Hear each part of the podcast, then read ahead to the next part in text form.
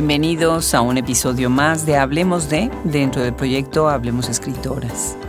Ahora que estamos disfrutando de tantas cosas que nos permite trabajar a distancia, se agradece muchísimo cuando también podemos hacer grabaciones en persona. Así sucede con esta cápsula que estamos grabando en vivo.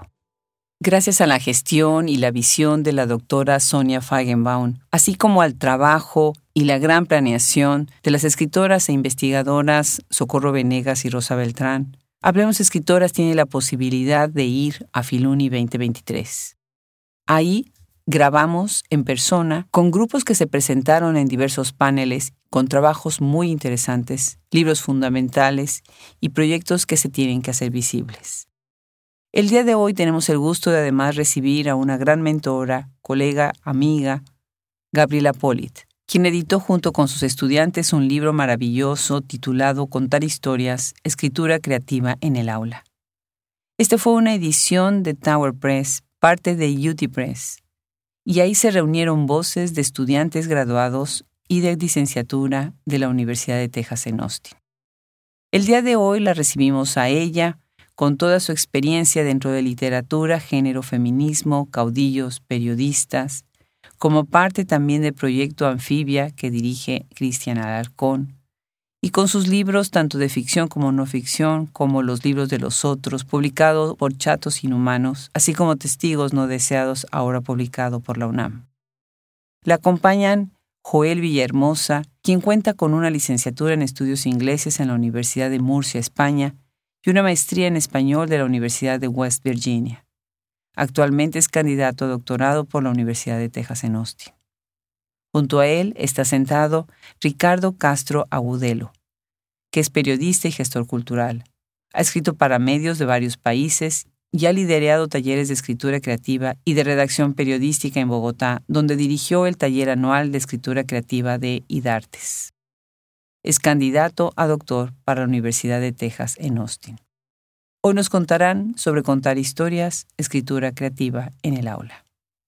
Yo soy Adriana Pacheco y muchísimas gracias a todo el equipo que hizo posible que grabáramos esta cápsula dentro del espacio Filuni 2023. Bueno, pues estamos acá en Hablemos Escritoras desde el maravilloso, maravilloso lugar, espacio que es Filuni 2023. Mil gracias a Radio UNAM por tenernos aquí en esta cabina tan linda, en donde hay tanta gente que nos está viendo, escuchando, la gente pasa por afuera de la vidriera. Y bueno, acá adentro estamos con un grupo de amigos que vienen desde la Universidad de Texas, ¿sí? Ahora sí que todos somos Longhorns en esta mesa ahorita alrededor. Quisiéramos que hubieran estado más, que hubieran venido todos los que entraron en este libro maravilloso que se llama Contar historias, escritura creativa en el aula. Y bueno, ahorita vamos a platicar de qué fue el reto de hacer un libro así, que es el primer libro que está hecho por una editorial de una universidad americana totalmente escrito en español y está escrito por estudiantes. Maravilloso. Y a la primera que quiero darle la bienvenida es una gran amiga, gran amiga, gran apoyadora de Hablemos Escritoras, que es la doctora Gabriela Polit. Gabriela, bienvenida. Mil gracias, Adriana. El cariño es más que correspondido, como sabes pues la verdad es que hemos hecho tantas cosas juntas que ya cada vez me sorprende más y más que podamos hacer más cosas. Yo pensaría que ya es la última y siempre tenemos algo más que hacer.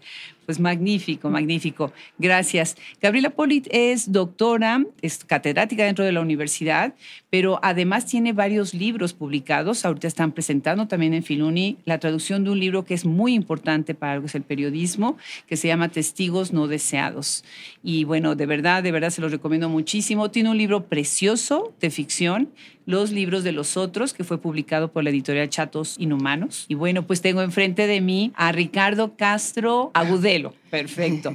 Y tú, Ricardo, eres periodista, eres gestor cultural. ¿De dónde eres, Ricardo? Cuéntanos. De Bogotá, Colombia. De Bogotá. Tú tienes que entrar a Hablemos Escritoras y ver las maravillosas escritoras colombianas que tenemos en ese catálogo enorme. Sí, he visto, las sigo y sí, son maravillosas. Muchísimas gracias, pues ellas son increíbles. Tú eres candidato a doctorado en la Universidad de Texas en Austin, ¿verdad? Platícanos rápidamente, ¿qué es lo que estás estudiando?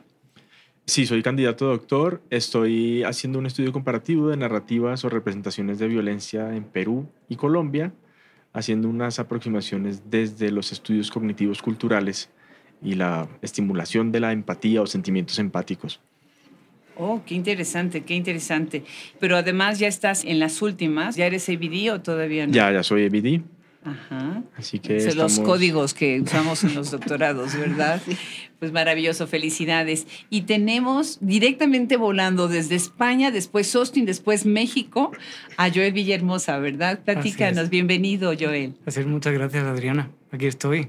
La primera vez en Latinoamérica, en México. Me encanta. Pues a qué lugar tan bueno llegaste, ¿eh? Ya Qué lo sé. para- Además, de verdad, gracias por recibirme. Para inaugurarte, magnífico. Tú tienes una maestría en español de la Universidad de West Virginia, Así es. ¿no? Y también eres candidato doctoral de la Universidad de Texas en Austin. ¿Sobre qué es tu disertación doctoral? Yo estudio videojuegos. Estudio Mm. videojuegos publicados en España y eso me dedico. Qué maravilla. Bueno, pues a ver, Gabriela, ¿cómo surge contar historias? ¿Dónde surge contar historias? Como dice el libro, el libro surge en el aula. Yo empecé a dar clases de escritura creativa en español en el departamento y cómo empezó esto es que yo les dije, bueno, vamos a aprender a usar el yo como herramienta narrativa. Y a partir de una historia personal, porque yo pensaba que los chicos jóvenes cuando se acercan a escribir siempre lo que quieren es contarte su historia, no algo que les pasó. Pero vamos a tratar de enganchar esa historia con algo que repercuta, que haga sentir que no solo son ustedes los protagonistas de esa historia, sino que tiene un impacto o que convoquen a otros a leer esa historia. Y entonces empezó a ver, di varias veces ese curso, di ese mismo curso a nivel graduado, Joel y Ricardo estaban en él, y también durante la pandemia, sobre todo, porque no estábamos todos atados de, pies y manos, organicé talleres de escritura a los que vinieron Gabriela Caberzón Cámara en la primavera y en el otoño vino Daniela Rea. Y todos los chicos que vinieron a estos grupos sacaron historias. Y yo dije, no, pues, o sea, tanto esfuerzo, tanto trabajo, vamos a hacer un libro. Y quería que el libro tuviera un sello de una universidad de los Estados Unidos. Así es que fue Melissa Guy la que me dijo, ¿por qué no hablas con Tower Books? Hablé con Robert Kimsey, que es el editor de Tower Books, es un ala de UT Press que se dedica a publicar proyectos de profesores. Y él me dijo, esto es muy viable y es fantástico. Y me dice, pero yo nunca he trabajado en español. Le digo, pues bueno, ahora va a ser la primera vez. Y fue un reto enorme. En todo lo que es la producción del libro, por primera vez ellos estaban lidiando con una narrativa en una lengua que no es la suya.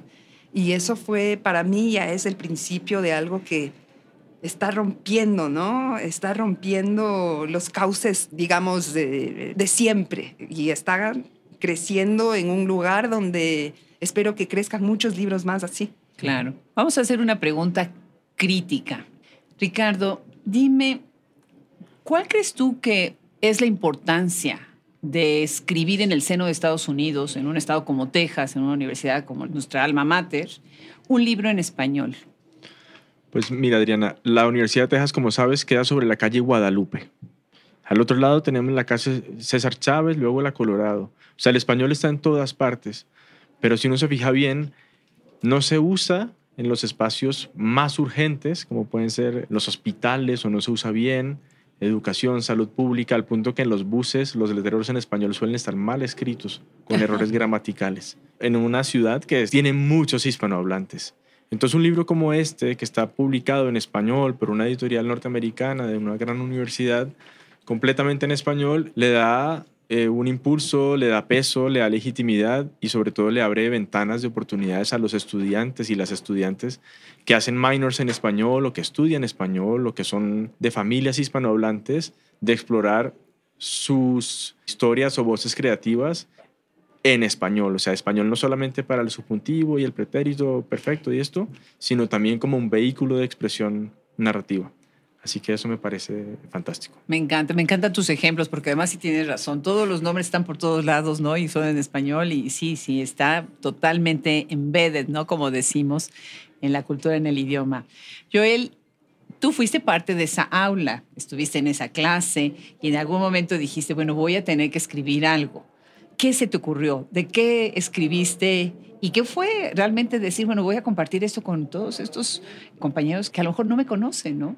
Pues sí, Adriana, la verdad es que al principio fue mucho vértigo, me de decirte, porque creo que te quedas un poco sin defensas, ¿no? Creo que los estudiantes graduados nos manejamos dentro de cierta área de confort, que son la escritura más académica, más estructurada, y cuando Gabriela viene y te dice desnúdate, entre muchas comillas, eh, cuesta, ¿no? Cuesta ponerse ahí eh, y, escribir. Yo tenía las ganas de escribir sobre un lugar en España, que es donde me crié, en Cartagena. Hay una pequeña eh, laguna llamada el Mar Menor, y mi relato habla sobre cómo el ser humano ha ido destruyendo esa laguna, ¿no? Con edificaciones, con turismo. Esa era un poco algo que yo tenía dentro y que de verdad que lo quería sacar. Qué maravilla, qué maravilla. Bueno, hubo una larga jornada para recaudar los dineros que iban a hacer esta publicación tan linda, además, tan edición tan bonita.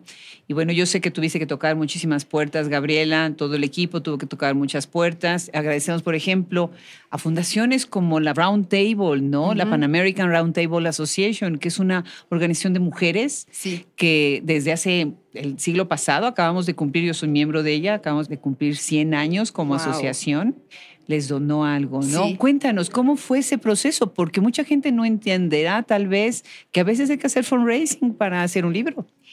Creo que las humanidades tenemos que aprender que para hacer las cosas que queremos hacer tenemos que aprender a recaudar fondos para poder hacer esas cosas. Y yo tenía las historias y ahora un libro en los Estados Unidos, el proceso es, la producción de un libro en los Estados Unidos es muy, muy caro. Los costos de papel, los costos de trabajo, de la cadena de trabajo, son muy caros y no se puede, uno no se salta ese proceso, uno tiene que seguir ese proceso. Entonces, cuando yo le di más o menos la descripción del libro, Robert Kimsey me dio la cantidad de dinero que costaba hacer este libro y me di cuenta de que tenía que sacar la plata de algún lado. Entonces, UT tiene una especie de GoFundMe, pero es dentro de la universidad que se llama Horn Racer. Y tanto Joel como Ricardo, por eso están aquí, porque fueron un apoyo, bueno, no solo ellos, pero ellos sobre todo fueron un apoyo indispensable para crear un videíto, para estar mandando estos mensajes. Tienes que tener una lista de embajadores que van a ser los que te van a ayudar a reproducir esto en, en sus respectivas social media. Tú eras parte de mis embajadoras.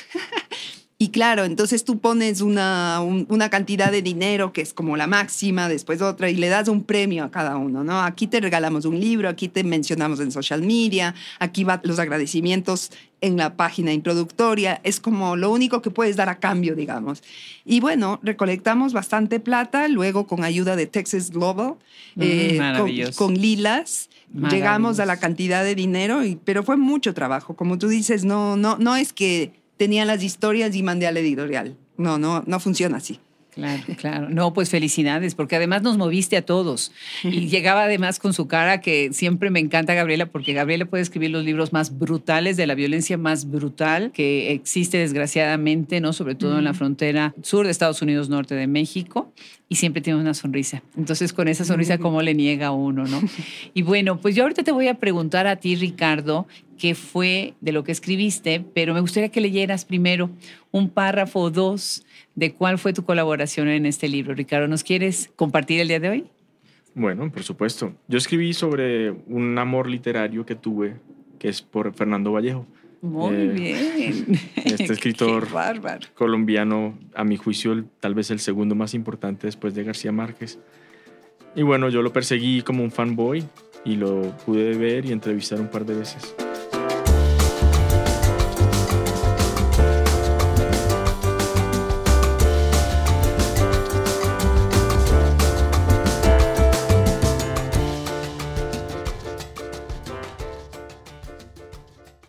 Cuesta adivinar, a juzgar por la ropa que le cuelga, que el escritor Fernando Vallejo se asemeja a una estrella de rock con una fanaticada de jóvenes que lo acompaña e idolatra.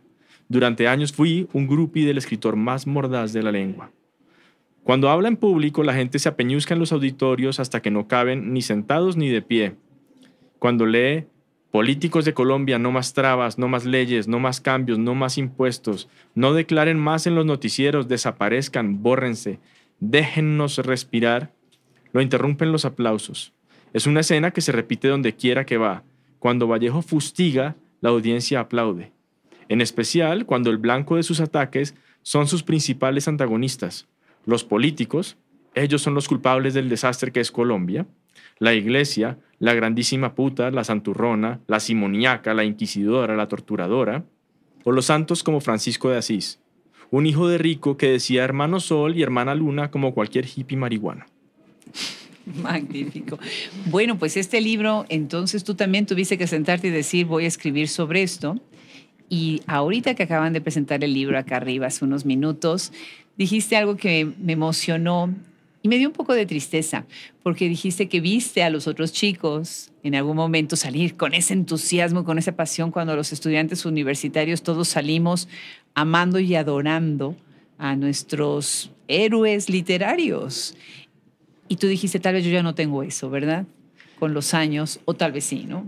Sí, es así. Hay quienes dicen que a los héroes mejor no conocerlos. En mi caso no fue así porque Fernando Vallejo es una persona supremamente gentil y bondadosa que choca un poco con el tono en que escribe. Tú lo ves y es un viejito que parece un pan dulce. Eh, mi desencanto es más porque sentía que siempre decía las mismas cosas, las mismas cosas, y lo seguía, conferencia, auditorio, presentación, aquí y allá, leía todos sus discursos, sus novelas, y luego voy creciendo, tengo nuevos intereses, pero luego voy a una feria del libro en Bogotá y veo la fila de jóvenes así ilusionados con sus libros, ay, por favor que me firme uno, no lo puedo creer, lo voy a ver. Y yo tengo como así un desdoblamiento y digo, uy, este era yo, igualito. Y digo, vamos muchachos, de equipo Vallejo. Claro que sí, claro que sí. Joel, ¿nos quieres leer un fragmento? Sí, por favor, claro.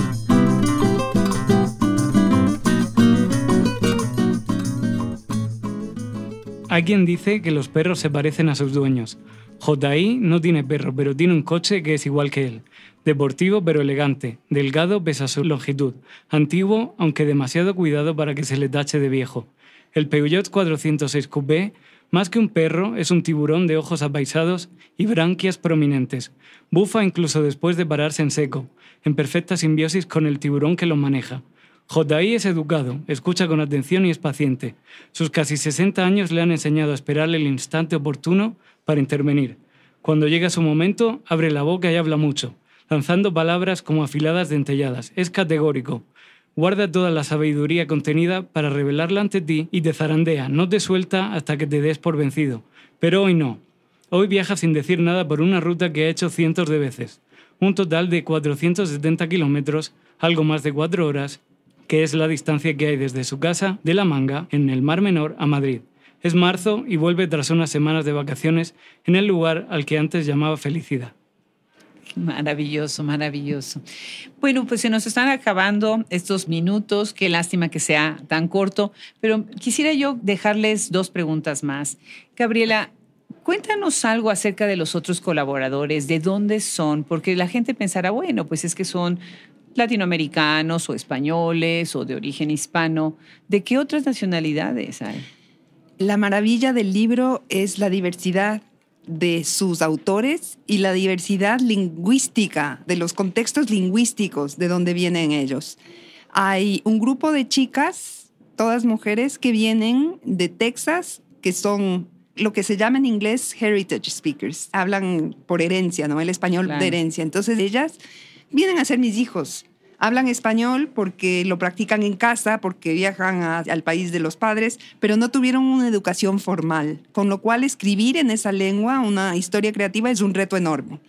Hay un grupo de estudiantes norteamericanos de distintos lugares, de Kansas, de Texas, de Boston, que aman el español, que estudiaron como una lengua porque la aman, porque les gusta. Entonces, el español abarca esa diversidad y traen sus dejos lingüísticos del Northeast o de Texas o del centro de los Estados Unidos, traen eso en su bagaje.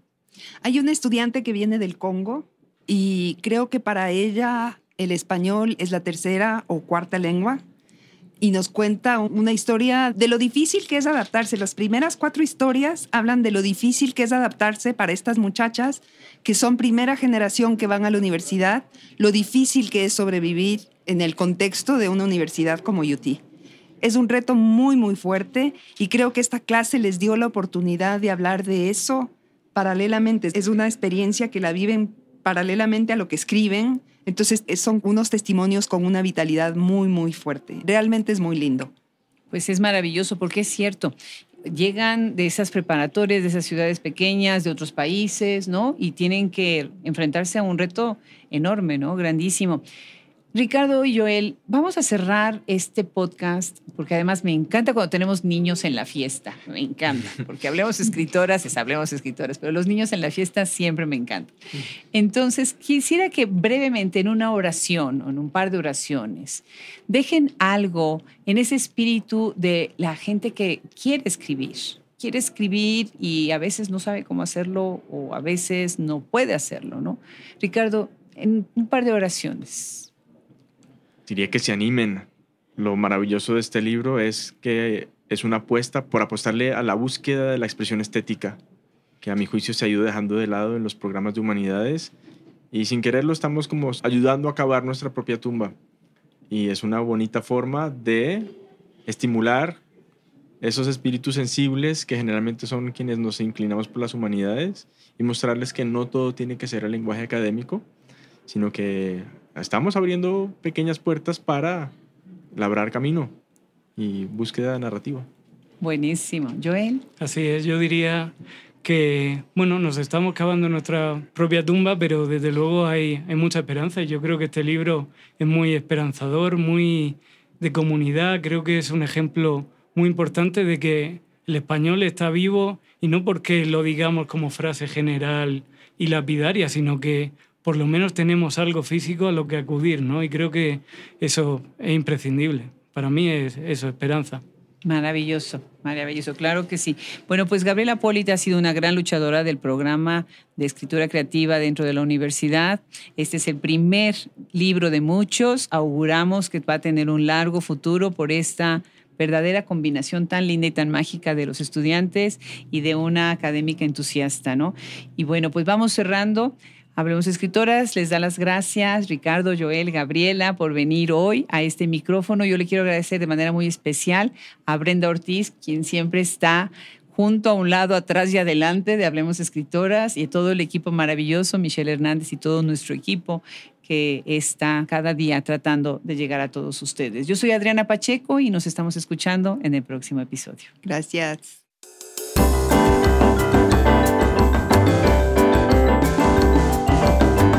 Una vez más, gracias por esta invitación y también muchísimas gracias a parte del equipo de Radio UNAM, encabezado por Benito Taibo, Jaime Casillas, Omar Guillermo III y todo el equipo de técnicos que nos ayudó tanto con esta grabación.